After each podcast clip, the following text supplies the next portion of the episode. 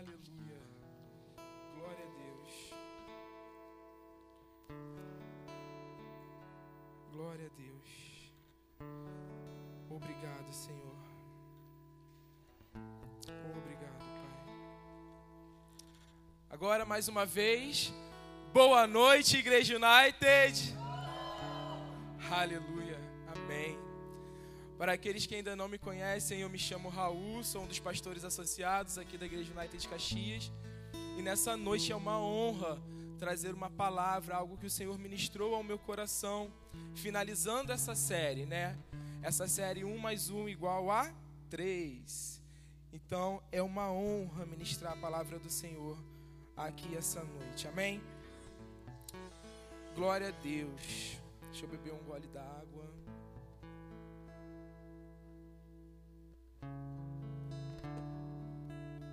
Amém. E nessa noite eu tenho tema para essa série. Se você toma notas, né, eu te encorajo a tomar notas. E o tema é: É hora de romper barreiras, ministro. Temos ministros da reconciliação aqui essa noite? Temos ministros da reconciliação aqui? Aleluia. Então é hora de romper barreiras, querido. Amém? Sem mais delongas, abra sua Bíblia comigo em 2 Coríntios capítulo 5, versículo 18, que diz assim: Tudo isso provém de Deus, que nos reconciliou consigo mesmo por meio de Cristo e nos deu o ministério da reconciliação. Ou seja, que Deus em Cristo estava reconciliando consigo o mundo, não levando em conta os pecados dos homens, e não e nos confiou a mensagem de reconciliação. Querido, Deus confiou algo a você. Deus confiou algo a você. E você não pode, não pode deixar isso de lado. Amém? Precisamos compreender que já passou da hora de rompermos muitas coisas em nós mesmos, em nós mesmos, a fim de quê? A fim de sermos eficazes como os ministros da reconciliação. Agora eu vou pedir que você abra sua Bíblia comigo em João capítulo 4. Capítulo 4, versículo 1. Todo mundo grande parte conhece essa passagem. No Evangelho de João, nós temos um grande exemplo de prática de evangelismo pessoal. Quem? Senhor Jesus. Com quem? A mulher samaritana. Então, vamos ler essa passagem, amém? Diz assim a palavra: Os fariseus ouviram falar que Jesus estava fazendo e batizando mais discípulos do que João embora não fosse Jesus quem batizasse, mas os seus discípulos. Quando o Senhor ficou sabendo disso, saiu da Judéia e voltou uma vez mais a Galiléia. Era-lhe necessário passar por Samaria. Assim chegou a uma cidade de Samaria chamada Sicar, perto das terras que Jacó dera a seu filho José. Havia ali o poço de Jacó. Jesus cansado da viagem, sentou-se à beira do poço. Isto se deu por volta do meio-dia. Grava meio-dia. Isso se deu por volta de meio-dia. Nisso veio uma mulher samaritana tirar água e disse a Jesus: Dei-me um pouco de água. Marca aí, dei-me um pouco de água. Os seus discípulos tinham ido à cidade comprar comida. A mulher samaritana lhe perguntou: como o Senhor, sendo judeu, pede a mim, uma samaritana, água para beber, pois os judeus não se dão bem com os samaritanos. Jesus lhe respondeu: Se você conhecesse o dom de Deus e quem lhe está pedindo água, você lhe teria pedido e ele lhe teria dado água viva. Disse a mulher: o Senhor não tem com que tirar água e o poço é fundo. Onde pode conseguir essa água viva? Acaso o Senhor é maior do que o nosso pai Jacó, que nos deu o poço, do qual ele mesmo bebeu, bem como seus filhos e seu gado?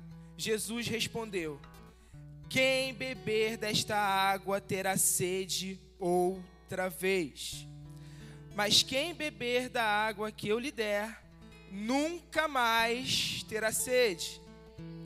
Ao contrário, a água que eu lhe der se tornará nele uma fonte de água a jorrar para a vida eterna.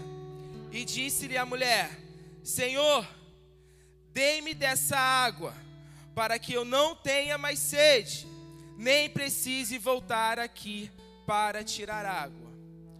Obrigado, Senhor, pela tua palavra. E o primeiro ensinamento que o Senhor me deu é: dê atenção. Dê atenção. Tradicionalmente, a mulher samaritana, ela era uma mulher na qual ela, mal, ela era mal vista pela sociedade. Como uma pecadora, ela era uma perdida, teve cinco maridos e atualmente vivia com o que não era seu. Uma mulher que ia ao poço no sol de meio-dia, a fim de evitar olhares e julgamento de outras pessoas. Fique comigo. Tratava-se de uma mulher de raça odiada pelos judeus por ser mestiça e adorar a ídolos. Mas Jesus sabia que aquela era uma oportunidade de ouro para ele poder fazer com que aquela mulher se rendesse ao Senhor. Jesus, ele não perdeu a oportunidade. Ele não perdeu a oportunidade. Ao invés disso, ao invés dele se afastar daquela mulher, por ela ser uma samaritana, ele se aproximou dela ele se aproximou, querido. Fica comigo, não se desconecta. Jesus inicia uma conversa com apenas um pedido: Dei-me um pouco de água. E o que eu quero trazer para vocês essa noite, através do Espírito Santo, é: muitas das vezes, pessoas passam por nós desapercebidas. Pessoas passam pela gente durante a nossa caminhada cristã e nós não falamos, dê-me um pouco de água. Mas por que, pastor, dê-me um pouco de água? Porque quando Jesus falou com aquela mulher, dê-me um pouco de água, sabe o que ele disse? Ele gerou, na verdade, um diálogo ali com ela. E muitas das vezes nós deixamos de falar, Fulano, dê-me um pouco de água. E isso faz com que eu não gere um diálogo com a pessoa. Mas o Senhor nos mostra que ao falar, dei-me um pouco de água, algo foi quebrado naquele momento. E um diálogo ali foi gerado. E nós vamos ver frutos desse diálogo, amém? Então Jesus inicia uma conversa apenas com um pedido: dei-me um pouco de água. E a mulher segue com suas próprias perguntas e um diálogo se inicia. Por muitas vezes, pessoas como mulher samaritana passam como eu falei, pela nossa caminhada cristã. E nós não damos a devida atenção. E quando isso acontece, querido, infelizmente, é algo que em nós precisa ser mudado.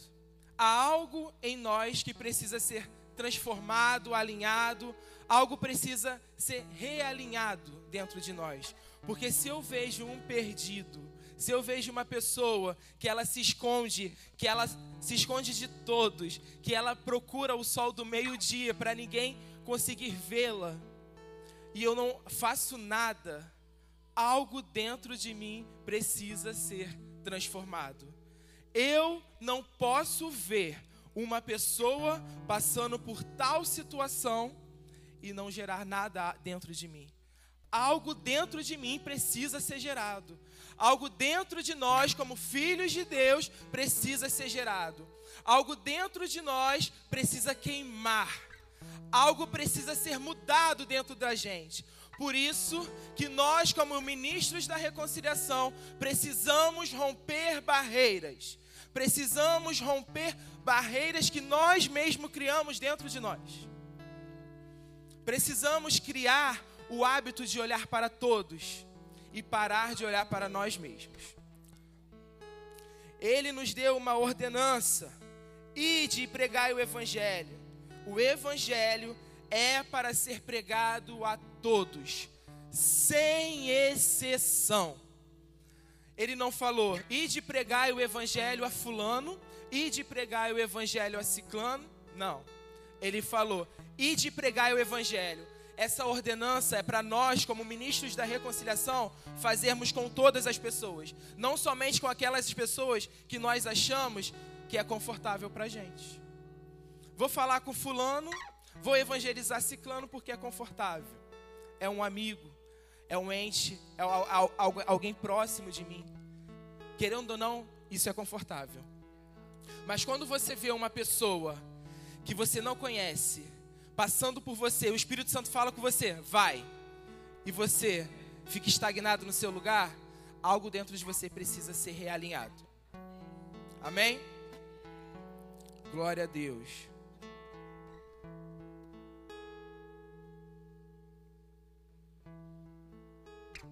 Jesus, ele nos deixou um legado.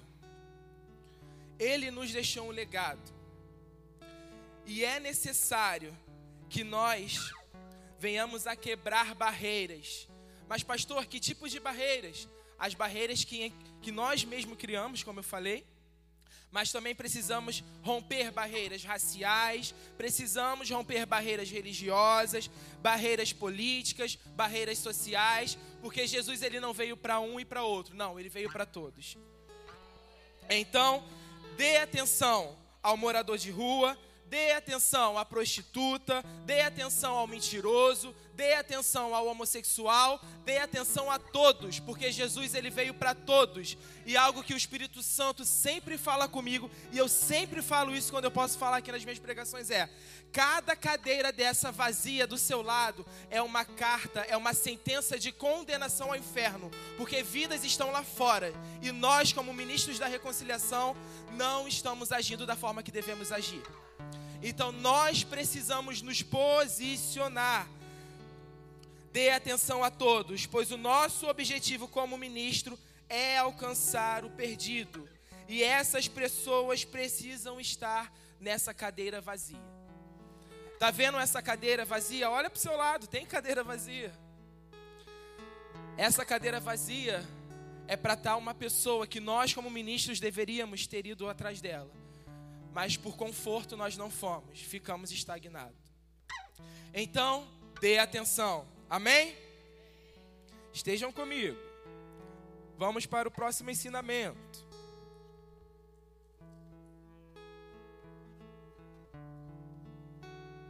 Segundo ensinamento é: deixe a pessoa interessada. Você precisa dar atenção e você precisa deixar a pessoa interessada. Após pedir água à mulher samaritana e ser questionado, Jesus respondeu que se ela soubesse quem ele era, a situação era oposta. Ela lhe pediria a água que jorra da fonte de água viva. Sem entender, a mulher continuou contrariando Jesus e afirmando que ele não tinha nem como tirar água do poço quanto mais fonte de água viva. Nesse momento, eu, Raul, tá falando, eu acredito que uma semente foi gerada dentro da mulher. Algo foi gerado dentro dela, uma inquietude santa, uma agitação santa, sabe? Algo despertou dentro dela, fez com que ela se interessasse por, por aquele diálogo. Algo, algo gerou dentro dela. Então Jesus estava oferecendo à mulher a água que fluía direto do trono de Deus. E essa fonte, por si só, ela jamais seria capaz de encontrar. Jesus estava oferecendo para ela uma nova vida que ela não conhecia, com uma nova estrutura e uma nova perspectiva de vida. E quantas e quantas vezes nós, quando chegamos para evangelizar alguém, chegamos próximos de alguém, nós não demonstramos, não falamos aquilo, na verdade a gente acaba falando aquilo que a pessoa quer ouvir, mas não falamos a palavra de Deus. E Jesus ele foi simples, querida, eu posso te dar a água da fonte da vida. E ela ainda assim indagou o Senhor. E o Senhor continuou falando. Jesus estava oferecendo para ela, estava dizendo que a transformaria de dentro para fora, alterando completamente o seu interior. Jesus prometeu algo para aquela mulher durante aquele diálogo. Ele ofereceu algo para ela. Ele falou: Querida, dê-me água. E ela se prontificou, algo foi gerado nela. E após isso, ele ofereceu algo a ela. Algo foi despertado nela através desse diálogo. O Senhor Jesus sempre se achega a nós com uma proposta muito maior do que aquilo que é exigido de nós, pois temos um Deus abundante. Ele não ofereceu uma água qualquer, querido. Era a água da fonte da vida. Não era a água do poço. Era a água. Não era uma água comum, não era uma água, água. Era a água do, da fonte da vida. Existia um propósito ali. Algo foi gerado tão grandemente dentro daquela mulher que a gente vai ver dentro depois todos esses versículos que aquela mulher ela foi um instrumento para salvar muitas e muitas pessoas. Tudo por conta de um diálogo. Tudo por conta de dei-me um pouco de água. Terceiro e último ponto. Dê a resposta necessária. Dê a resposta necessária. Muitas das vezes, durante um diálogo com alguém, como eu falei, nós acabamos falando coisas que não tem necessidade. Não damos a resposta correta. E nisso acabamos agindo erroneamente, porque nesse momento estamos agindo pelas nossas próprias emoções, estamos agindo pela carne, não estamos agindo através do Espírito Santo. Precisamos dar a resposta necessária. Jesus sabe que há uma sede mais profunda e anuncia que existe uma água por ele dada, que em vez de ser retirada do poço, torna-se uma fonte a jorrar. É uma fonte a jorrar. Não é uma fonte, não é uma água parada. Sabe? Não é uma água parada que está dentro de um poço e está ali parada. Não, ela jorra ela jorra, ela jorra. A água da fonte da vida que você possui, ela precisa jorrar de você, para que quando você jorrar, outras pessoas bebam da mesma água, através do seu testemunho, através da sua palavra, através de você, querido. Você é um canal usado por Deus para alcançar vidas, você é um ministro da reconciliação. O Senhor te chamou para reconciliar o perdido a Cristo. Aleluia. Beber dessa água dada por Ele significa encontrar em si uma fonte interior. E essa água é o Espírito derramado por Jesus em nossos corações. O Espírito que jorra a vida eterna. Muitas pessoas não sabem o real propósito de sua vida. Elas não sabem para que vivem, o porquê elas existem. Jesus nos oferece, nos oferece água viva exatamente para isso. Para dar uma resposta para todas essas pessoas. Eu não sei porque eu vivo.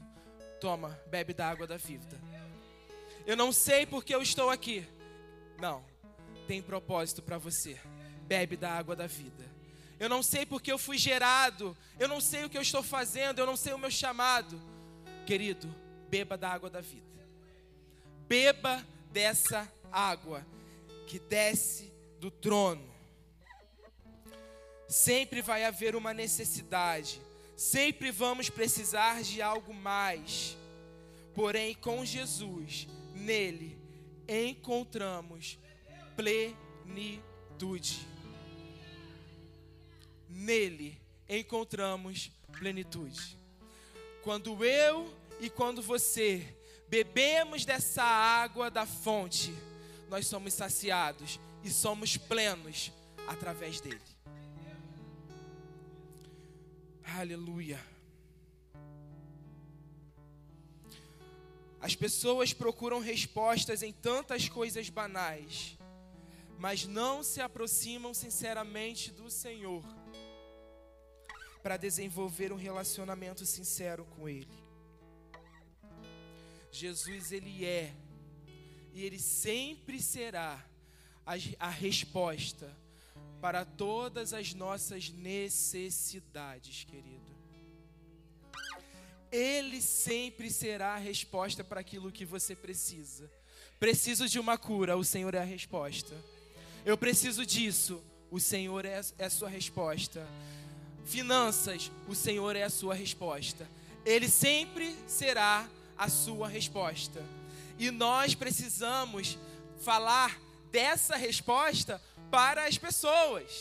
Ele é a resposta necessária que deveremos pronunciar. Ele é a verdadeira resposta. Ele é a resposta.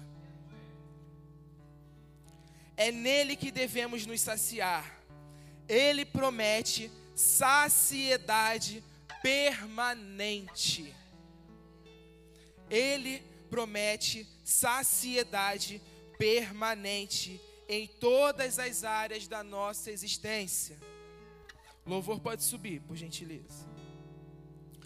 Ele nos enche de plenitude, graça, consolo, conforto, amor.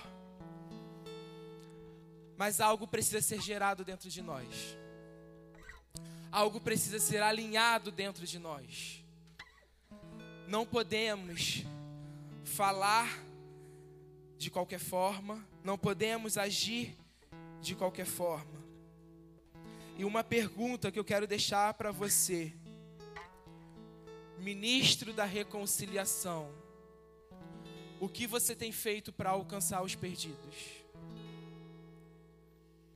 Qual tem sido o seu posicionamento como ministro da reconciliação mediante a sociedade que vivemos hoje? Mediante ao tudo é mimimi? Qual tem sido o seu posicionamento como ministro da reconciliação e principalmente, qual tem sido o seu posicionamento como filho de Deus? Você tem ido? Ele nos deixou uma ordem: ide e pregai. Ide e pregai. Ide e pregai. Ide e pregai.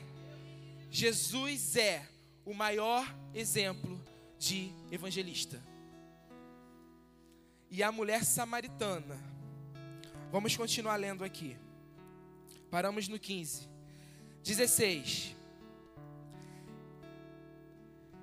15, perdão, vamos ler novamente o 15. A mulher lhe disse: Senhor, dê-me dessa água, para que eu não tenha mais sede, nem precise voltar aqui para tirar água. Ele lhe disse: Vá, chame o seu marido e volte. Não tenho marido, respondeu ela. Disse-lhe Jesus: Você falou corretamente, dizendo que não tenho marido.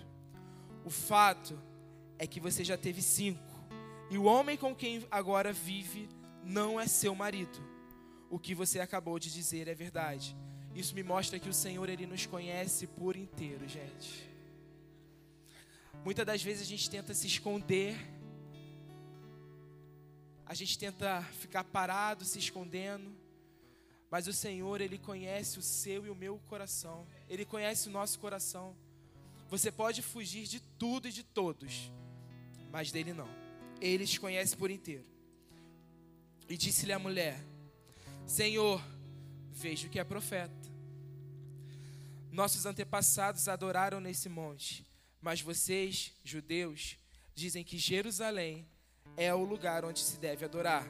E Jesus declarou: Creia em mim, mulher. Está próxima a hora em que vocês não adorarão ao Pai, nem nesse monte, nem em Jerusalém. Vocês, samaritanos, adoram o que não conhecem. Nós adoramos aquele que conhecemos, pois a salvação vem dos judeus. No entanto, está chegando a hora, e de fato já chegou, que os verdadeiros adoradores adorarão ao Pai em espírito e em verdade. São esses adoradores que o Pai procura. Você tem adorado ao Senhor em espírito e em verdade, querido? Como você tem se posicionado em adoração? Deus é espírito. E é necessário que os seus adoradores o adorem em espírito e em verdade. Fique de pé comigo.